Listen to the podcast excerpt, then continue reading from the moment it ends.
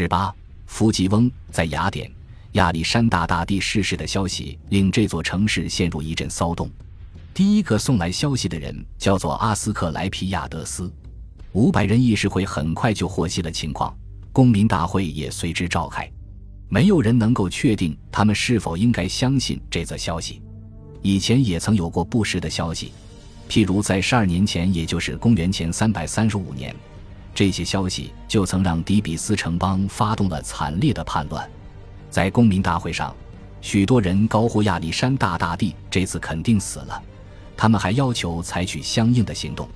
此时，这座城邦里审慎而资深的政治家弗吉翁走上了演说台，他的到来驱散了会场上弥漫的紧迫感。他告诉众人，如果亚历山大已经死了的话，那么无论是明天还是后天。他都肯定不会复生了。我们可以更加冷静地思考，而不用急于去犯错。身为将军与政治家的伏基翁，在这六十年间给出了许多与此相同的建议，但是很少有人愿意聆听。他对待马其顿的态度过于温和，也过于瞻前顾后，所以并不能与众人的愤怒和激情相融。有一次，德摩斯提尼还嘲笑他说：“倘若人们都完全失去了理智。”那么，伏羲翁他们会杀了你的。伏吉翁则针锋相对地回答道：“没错，但他们恢复理智之后就会杀了你。”德摩斯汀尼和群盟总是在鼓吹战争，却从来没有考虑过战争所要付出的代价。现在，德摩斯汀尼并不在场，但是西佩里德斯并未缺席。他是一个更加莽撞、呼吁战争的鹰派，而雅典人则愿意聆听他的发言。如果伏吉翁和他的盟友们无法阻止那些人的话，那么他们还会犯下当年在卡罗尼亚犯过的错误。公元前三百三十五年，在亚历山大大帝已死的虚假消息让底比斯掀起了叛乱之后，伏吉翁好不容易才阻止了雅典人去做相同的事。德摩斯提尼则敦促雅典不仅要在经济上提供援助，还要调动军队去支持那场叛乱。公民大会因为满腔怒火和骚动刺激而激动不已，正准备誓死一战。这时，弗吉翁赶忙上前呼吁众人保持克制。他愤怒地向德摩斯汀尼转过身去，一行《奥德赛》中的诗句随之咆哮而出：“莽撞的愚者呀，你为何要激起那野蛮人的怒火？”这是奥德修斯麾下船员们所说的话。为的就是阻止自己的船长继续嘲笑那位已经被弄瞎了眼的独眼巨人。奥德修斯并没有理会船员们发出的警告。之前在遭遇独眼巨人的时候，他都巧妙的没有以真名相示。现在他却自吹自擂的对着那怪物喊出了自己的名字。结果，之后船上所有的船员都在波塞冬释放的风暴中溺毙。而奥德修斯也根本没有料到波塞冬居然是那位独眼巨人的父亲。弗吉翁现在已经表明了自己的观点：假如他们加入迪比斯的叛乱，而叛乱最终失败的话，那么付出代价的将会是民众，而不是德摩斯提尼一个人。公民大会也在最后的时刻选择了退缩。亚历山大大帝对底比斯展开了可怕的报复，在攻占了这座城市后。亚历山大大帝让马其顿军队的满腔怒火尽数发泄，下令让自己的军队对城内房舍中的人展开了大屠杀，被屠戮者成千上万，超过三万名幸存者遭到了处决或者被贩卖为奴，一整座希腊城邦就这样从大地上被抹去。雅典人就在与底比斯相隔三十五英里的地方，惊恐地目睹着本该降临到他们头顶上的命运。伏吉翁在那次占据了上风，但是他到底是拯救了雅典，还是参与毁灭了底比斯？或许这次叛乱的失败，只是因为伏吉翁阻止了雅典对他的援助。一些雅典人甚至怀疑他是在为马其顿的利益，而不是为自己祖国的利益服务。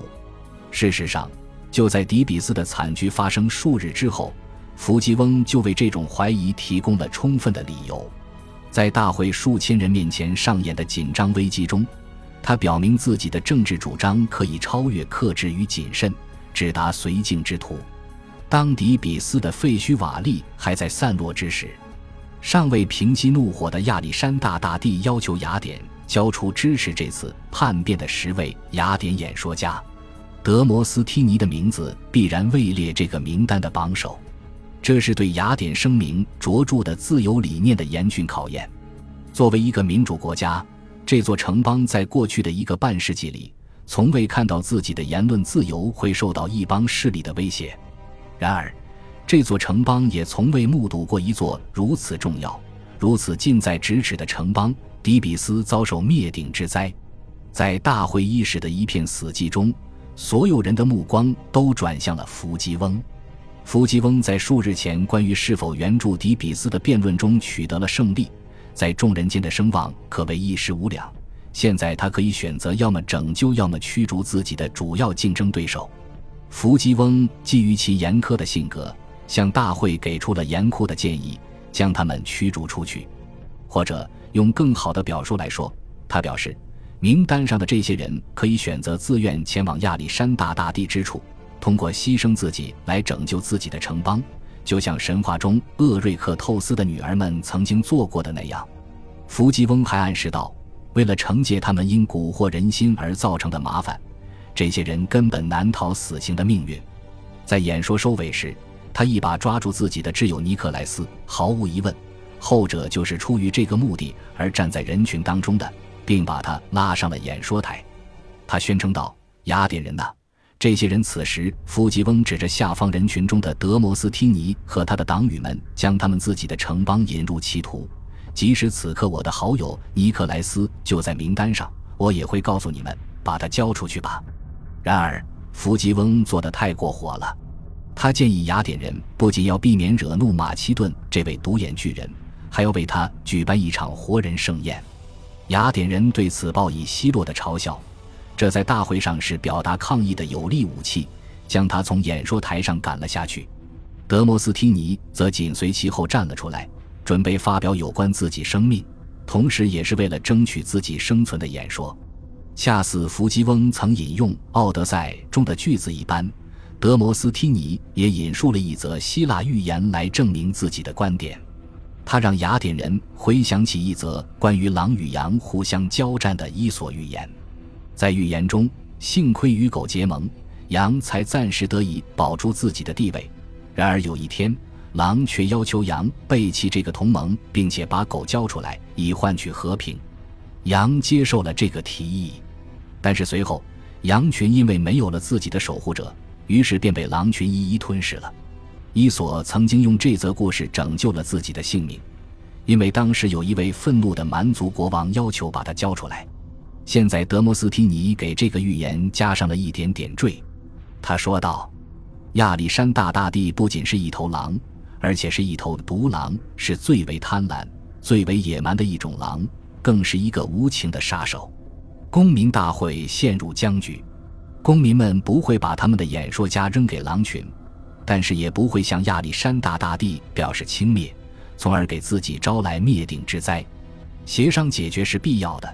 正是因软弱腐败而臭名远扬的德马德斯提出了协商的方案，或许是收受了德摩斯汀尼和名单上的其他人所给的报偿，德马德斯提议派遣一个由他和伏基翁率领的使团去与亚历山大大帝进行谈判。